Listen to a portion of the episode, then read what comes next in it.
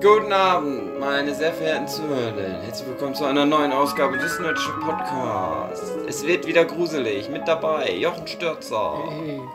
David Filicki, Buhu. André Diers Buhu. und ich, der kranke Hugi. Buhu. Und es geht um The Haunting of Bly Manor. Dann haut mal raus. Es geht Also um ich- Geister. Ich würde schon mal sagen, es ist eine Folge, die man sich zweimal anhören sollte. Und beim zweiten Mal anhören auf Geistererscheinungen im Hintergrund achten. Genau. Mhm. Und wenn ihr da keine Lust habt, dann guckt euch einfach bei BuzzFeed die Top 20 Geistersichtungen im Nerdship Podcast der letzten so und so viele Staffeln an. Sehr gut.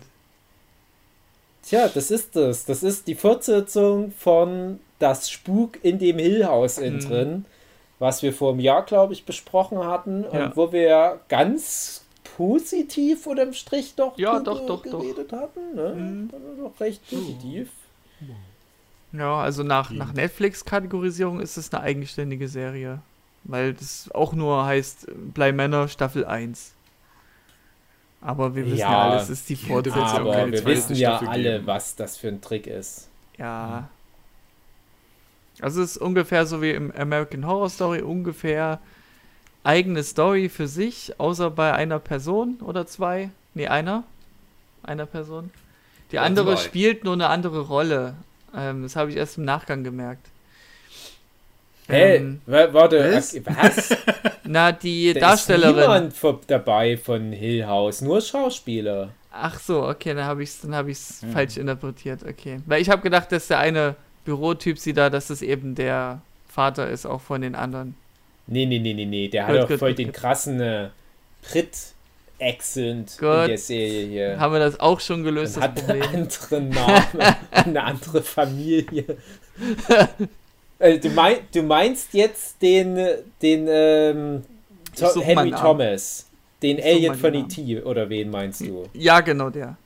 Ja, aber das ist doch, also das ist, das, das ist doch, das, ist so. das, das, das sind wir wieder bei dem Thema, das sind wir wieder bei dem Thema, gucke mal hier, dieses Südstaaten-Drama, da kämpft Captain America Ja. mit Spider-Man gegen den Winter Soldier, wo ich mir denke, Ja. nein, das sind nur die Schauspieler, die spielen aber andere Rollen, Leute. Das sind nicht dieselben Rollen. Ein, ja, ich weiß ja, was das, das ist halt der Unterschied dann zur American Horror Story, weil du ja dann doch bei American Horror Story über all die Staffeln zwar immer wieder jede Staffel für sich hast, aber Mhm. es gibt richtige inhaltliche Bezüge. Hm. Und Was halt noch krasser ist bei American Horror Story, dass teilweise eine Schauspielerin in einer Staffel mehrere Figuren spielt. Ah ja. Äh, warte mal, war das schon? Diese Sache. Welche Staffel ist das? Bei was jetzt? Was du gerade gemeint hast? Ne, zum Beispiel in der Roanoke-Staffel. Roanoke, okay, da bin ich gespannt, weil die gucke ich ja jetzt gerade. Bin ich auch Ja. schon äh, mehr investiert als in Blei Männer.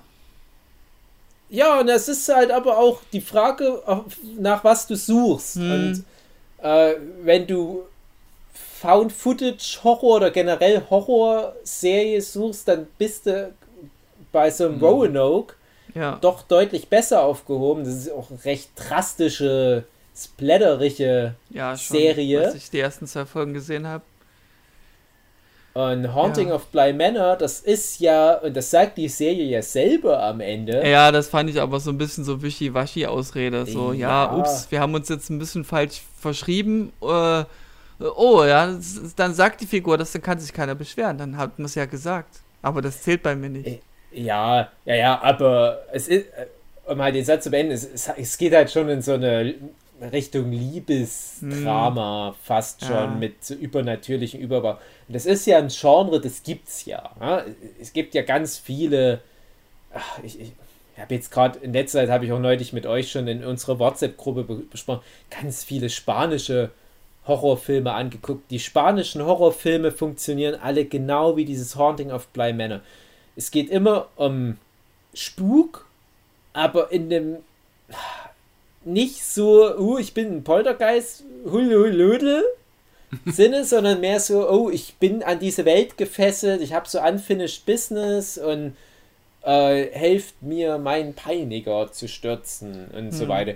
Und diese spanischen, in Anführungsstrichen, Horrorfilme sind alle auch irgendwie mehr Familiendramen. Gerade jetzt mhm. dieses Marrowbone, äh, Jochen, ja. wegen Anya Taylor-Joy, das wird genau das Ding. Dann, ich, ich vergesse leider, wie die alle heißen, aber dieser Devil's Backbone von Guillermo del Toro ist so ein Ding, der irgendwie zu Anfang des Zweiten Weltkriegs spielt und da geht es um so ein Kinderwaisenhaus und so weiter. Dann gibt es direkt den Film Das Waisenhaus, einer der erfolgreichsten spanischen Filme aller Zeiten. Das sind alles so sehr subtile Geister-Horrorfilme, wo in der Regel gar nicht mal die Geister so wirklich das Problem sind. Und das ist ja bei Bly Manor jetzt auch mm. weitgehend Leider. so, dass zwar es, es mangelt nicht an Geistern, mm. aber nicht jeder Geist ist jetzt gleich so ein böser Bui Hui Hu. Und das ist, glaube ich, aber auch äh, nochmal ein Unterschied zu.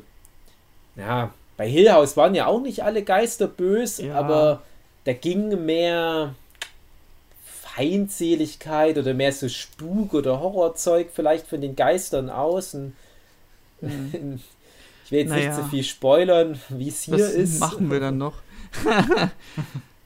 Ähm, erstmal zur Serie selber. Das ist ja ein anderes Haus wieder, andere Familie und spielt 1987. 87, genau dasselbe Jahr wie Deadly Class.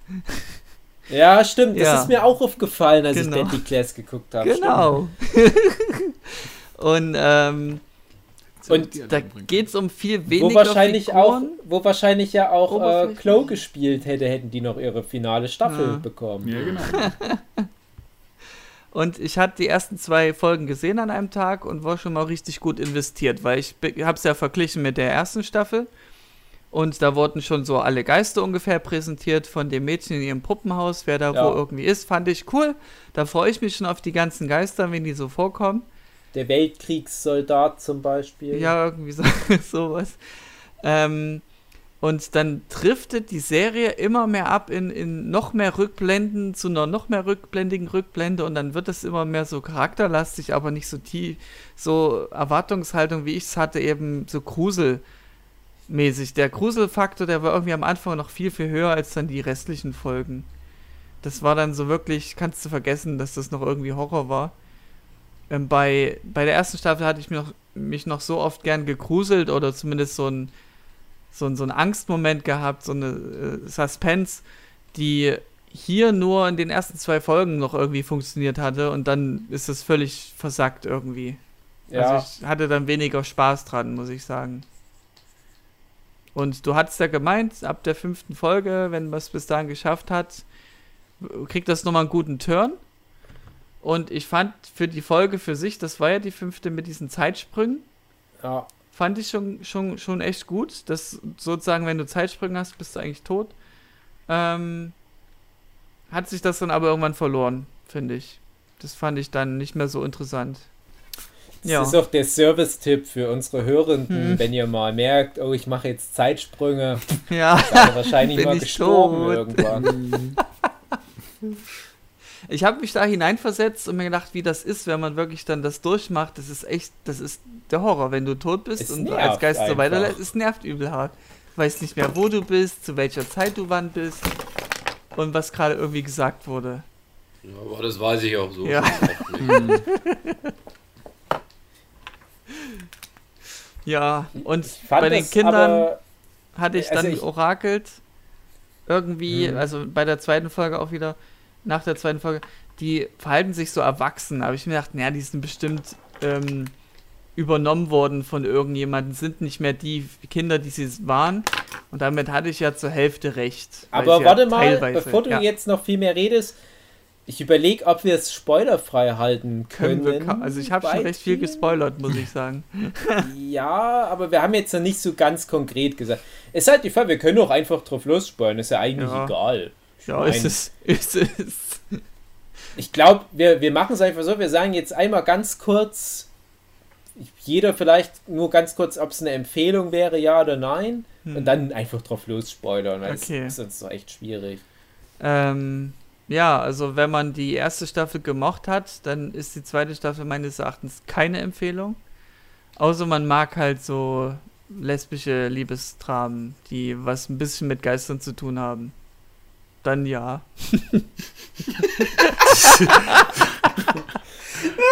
Das ist ja zum Glück die Mehrheit. Jede zweite Serie, also. Das ist eine Nische, die hat man noch nicht so ausgeschlachtet. Ja, aber das ist im Kommen. Ja, es ist im Kommen, genau. Ja, wie sieht's bei euch aus? Ja, also wenn man so Okay, ruhigere meinen Namen. Geschichten mag, Ja. dann geht's. Okay. Das stimmt schon. Hugi, was sagst du dazu? Ja. Naja. Nicht. Okay, das ist dein Statement, Dave. Ja. Also ich fand, ich fand's halt auch äh, wieder äh, sehr schön, alles anzuschauen.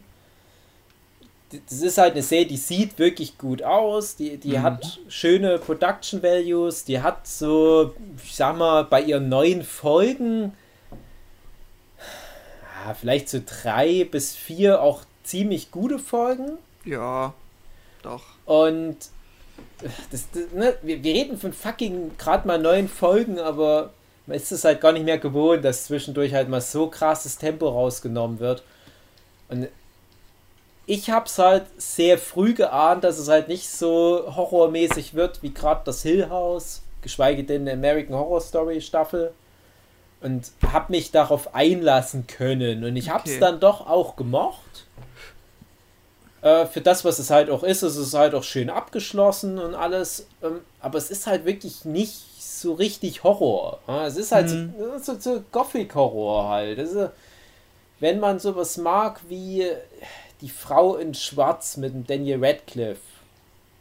Das aber noch ein bisschen subtiler alles. Ich glaube, das ist schon so die Richtung. Oder wie gesagt, diese spanischen Horrorfilme.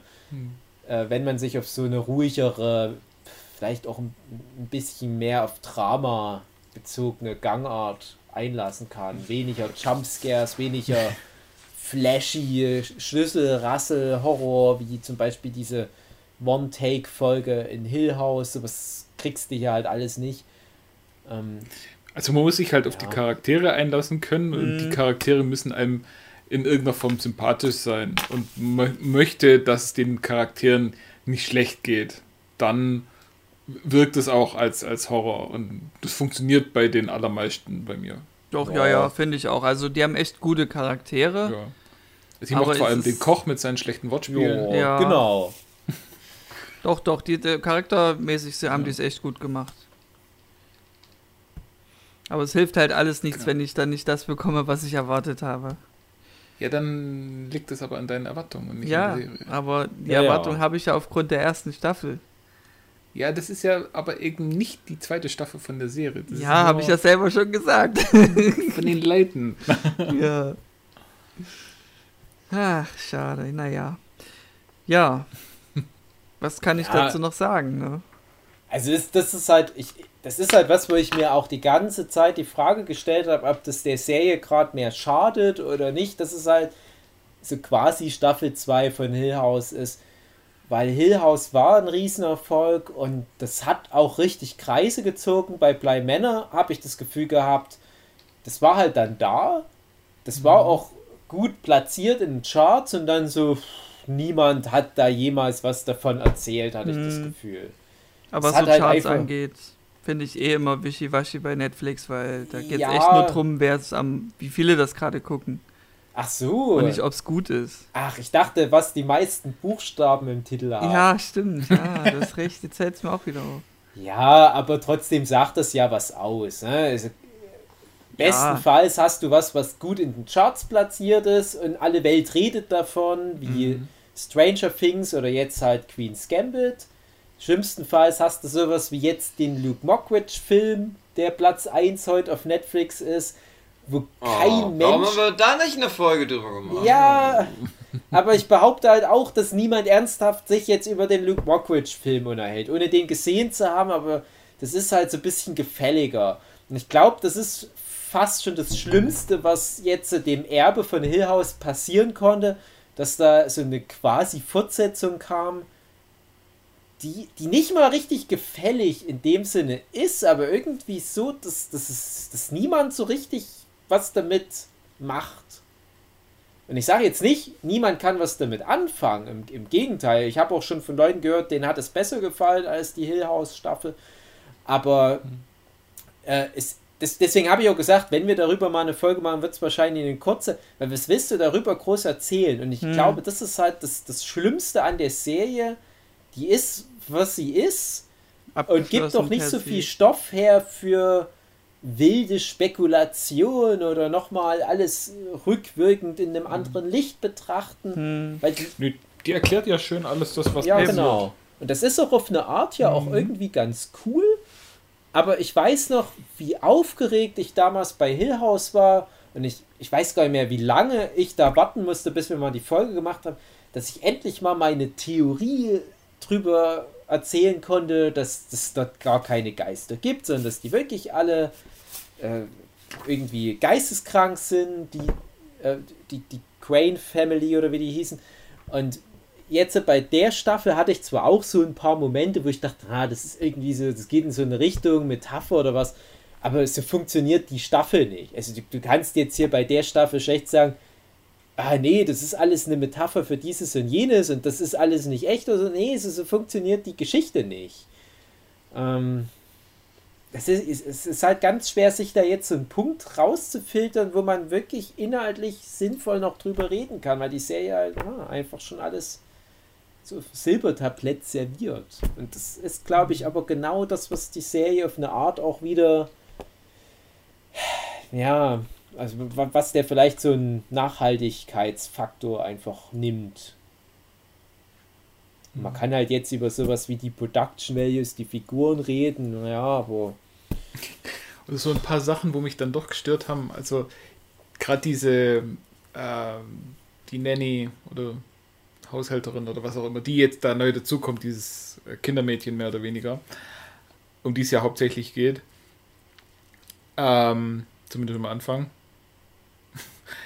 Also bei ihr fand ich es halt schon komisch. Die hat ja da dieses traumatische Erlebnis äh, am Tag vor der Hochzeit und das, das sieht man ja immer in Ausschnitten immer wieder mal, diesen Typ mit dem, äh, mit der Brille, mit der leuchtenden Brille, taucht ja immer mal wieder in irgendwelchen Spiegeln auf. Und das war sowas, wo, wo ich mir dann gedacht habe, so, ja, okay, ich habe es kapiert nach dem 15. Mal, wo dieser Typ auftaucht. Entweder er erzählt mir jetzt, was passiert ist, oder er lässt es bleiben, weil das trägt die Serie nicht, dass der jetzt die ganze Zeit nur auftaucht und sie erschrickt jedes Mal und man, man weiß nicht warum. Also ich habe keinen Bezug dazu, warum die jetzt erschrickt, weil der Typ auf, mm. auftaucht. Und es dauert ja bis in die vierte Folge rein oder in die fünfte. So der, ja, ich glaube, so Folge 4 könnte hinein, weil die ja. fünfte ist ja dann das mit der Haushälterin. Ja, ja, genau, stimmt. Und dann wird es ja aufgeklärt und dann dachte ich so, ja, okay, cool. Ja, macht Sinn. Und dann passiert aber danach nichts mehr damit. Stimmt, ja, ja, genau, das fiel mir auch auf. ja, diese genau. Backstory, das war echt nur dieser dumme Aufhänger von wegen, jetzt, da ja. ist irgendwas Mystisches um die Frau, die ist nicht so ganz koscher und dann, ah ja, Thema geklärt, nie wieder. Das war bei uns übrigens der Dr. Tomoe, weil jeder, der Sailor Moon gesehen hat, der weiß, da gab es mal diesen Bösewicht, der halt genau mit diesem Effekt, mit diesen glühenden Brillengläsern ja. immer mhm. aufgetreten ist. Das hat uns immer so rausgerissen, dass wir dann, das ist so ein komisches Sailor Moon Crossover, die Staffel mit Dr. Tomoe. Genau. Aber da war es halt leider auch so und das ist für mich auch symptomatisch für die Staffel. Das taucht das erste Mal auf und ich sage direkt, zu meiner Sue, pass auf, das ist nur so ein Einbildungsding. Das ist nicht einer von den Geistern. Und genauso ist es dann halt. Und, mhm. und das hatte ich ständig in der Staffel, so wie Andrea auch meinte oder angeteased hat mit den Kindern, na, die, benehmen sich zu erwachsen, vielleicht Mhm. werden die ja von Erwachsenen besessen und so weiter. Und, und ich hatte dann noch das mit der, ach, die Haushälterin, die benimmt sich immer so komisch, hat der ist die vielleicht ein Geist. Und dann habe ich auch gleich von Anfang an gesagt, pass auf, äh, das geht hier drum, dass hier irgendwie so Liebespaare sich rausentwickeln und ja, da bleibt ja dann eigentlich nur noch die Gärtnerin für die Nanny. Und Sue immer so, ach Quatsch, das ist doch Quatsch. Aber alles ist genau so passiert. Es war regelrecht ärgerlich schon, wie offensichtlich die Wendungen waren. Und dann das let- das letzte Mysterium war noch, wer ist die Carla Guccino, die ja in Folge 1 da die Geschichte erzählt bei der Mhm.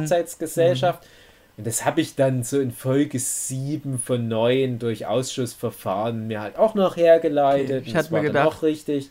Der Erzähler Und- lügt und sagt, er sei es nicht, aber ist es dann doch. So habe ich mir gedacht. Aber naja. Hä, was? Ja, Nee, die ich- hat hä? zu Beginn, äh, 2007 spielt das Jahr, wo die dann diese Horrorgeschichte erzählen will.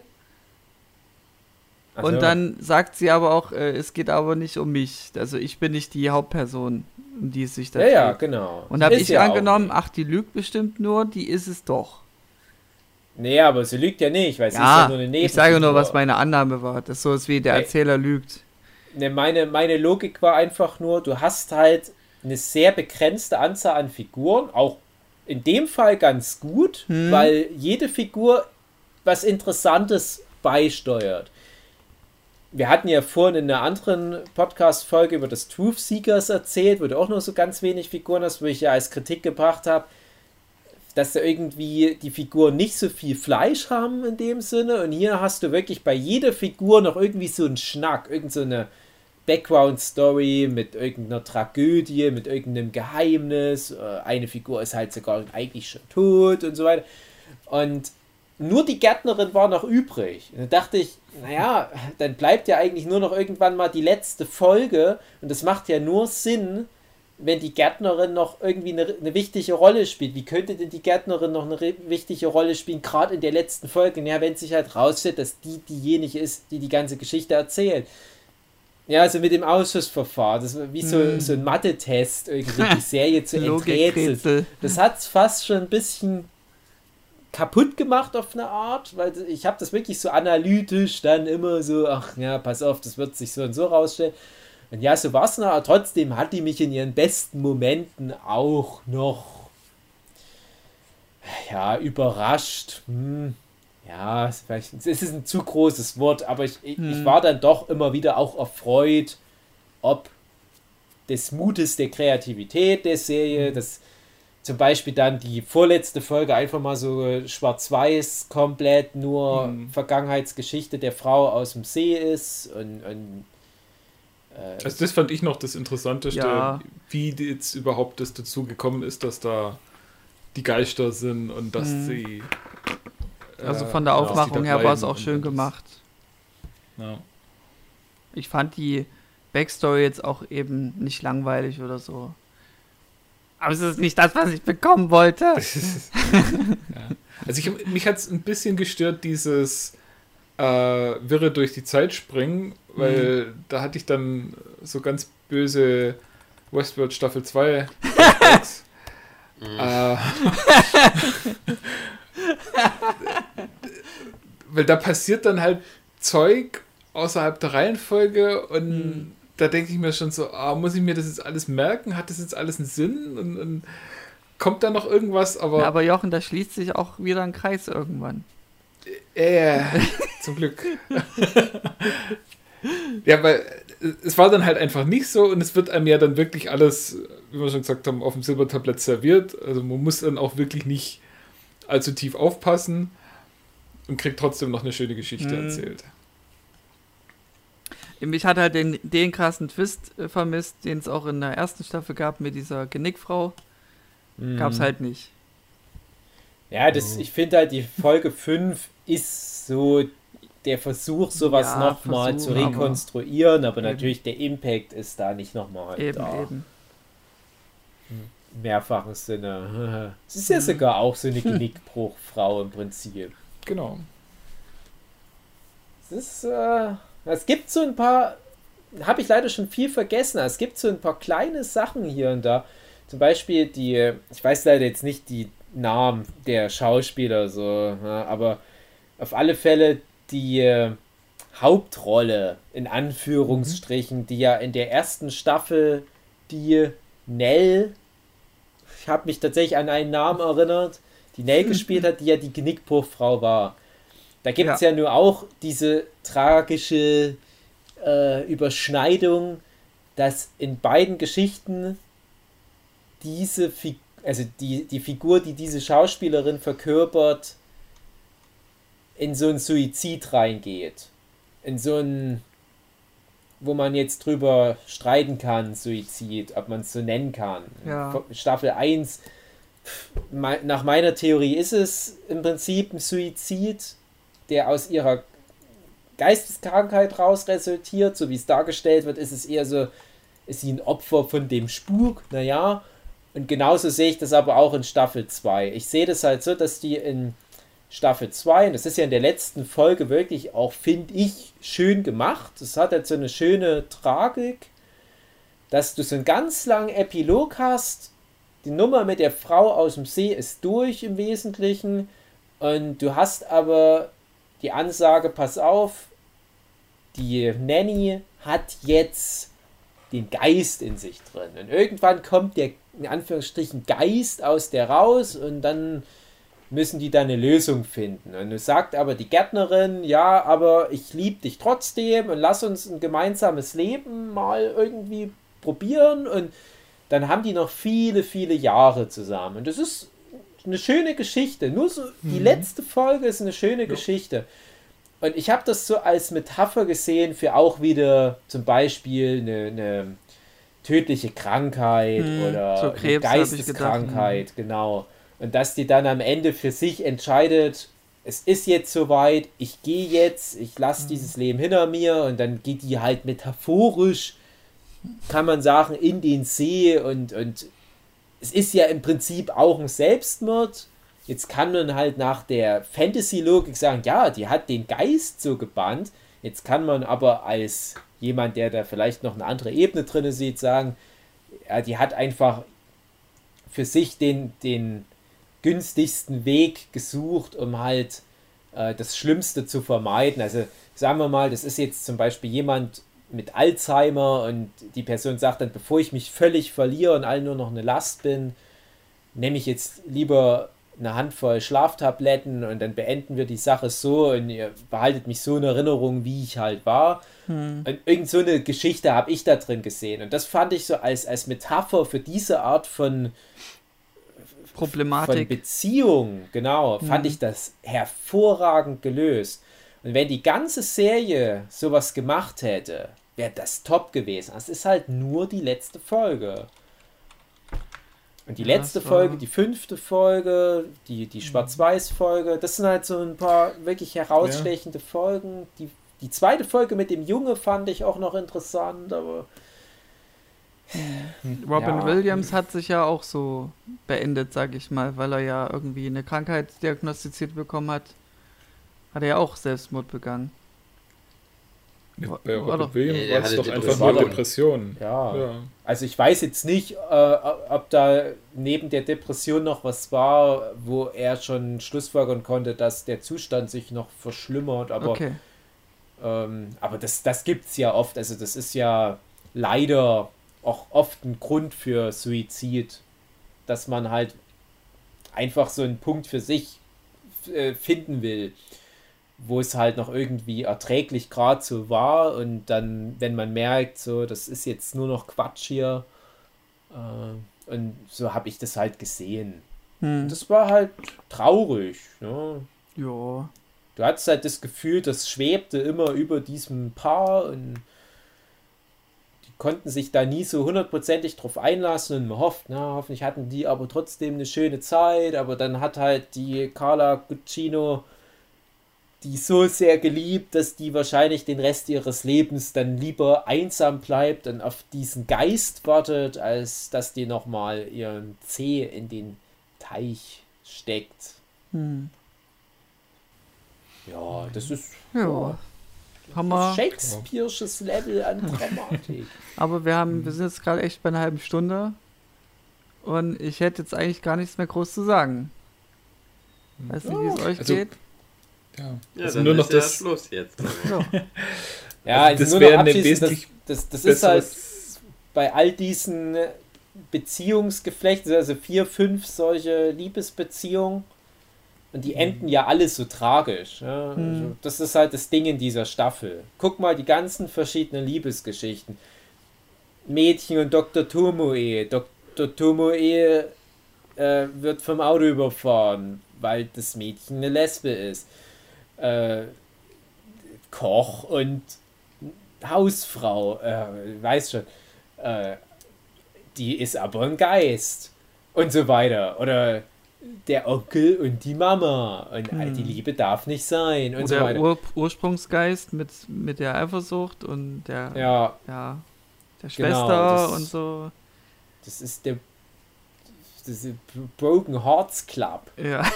The Haunting of Broken Hearts Club Ja. Männer.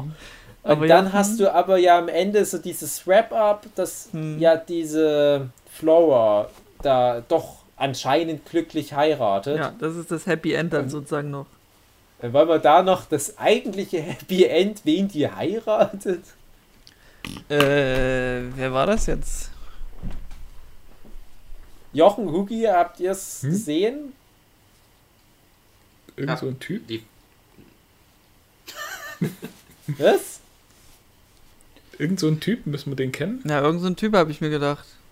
Ja, der Schauspieler, das, ich, ich war also, ist jetzt nur so ein bisschen spaßig, dass das jetzt wirklich das Highlight war. Natürlich ist das Happy End, dass die Flower dann diesen Kreislauf der unglücklichen Beziehung durchbricht und eine glückliche Ehe führen wird und mit einem sie liebenden Mann. Und der liebende Mann wird von Craig Sestero gespielt. Den wir ja Bekannt alle zum Beispiel tatsächlich aus The Craig Room kennen. Sestero? The Room, okay. Ach, wie geil. Nee, so, konnte ich nicht, ja, erka hab ich nicht erkannt. Das ist halt sieht man aber doch ja gar nicht in echt. So richtig, oder? Der ist doch nur so.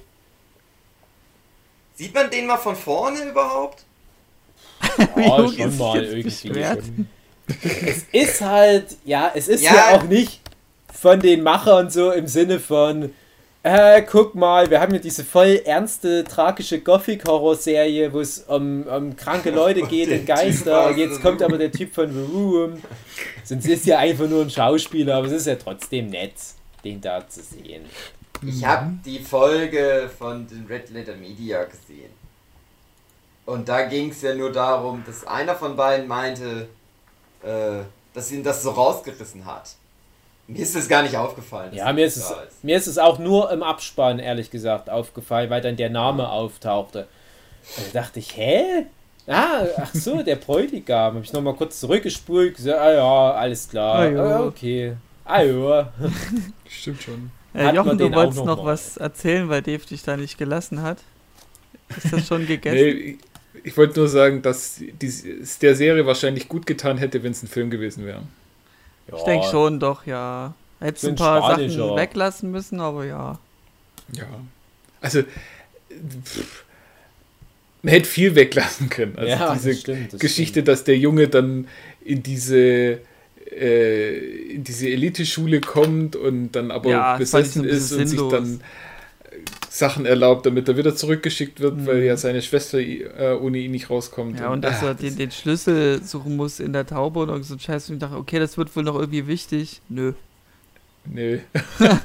also es ist halt auch tatsächlich einiges, wo so, ah, da könnte Da wurde viel aufgebaut, Nö. aber nicht weitergedacht irgendwie. Es sind so, so Insel-Story-Arcs irgendwie, wirkt ja, Und die Geschichte mit der ersten Haushälterin äh, oder der ersten Nanny und dem Typ da, wo dann nur guckt, dass er Geld rauszieht. Hm.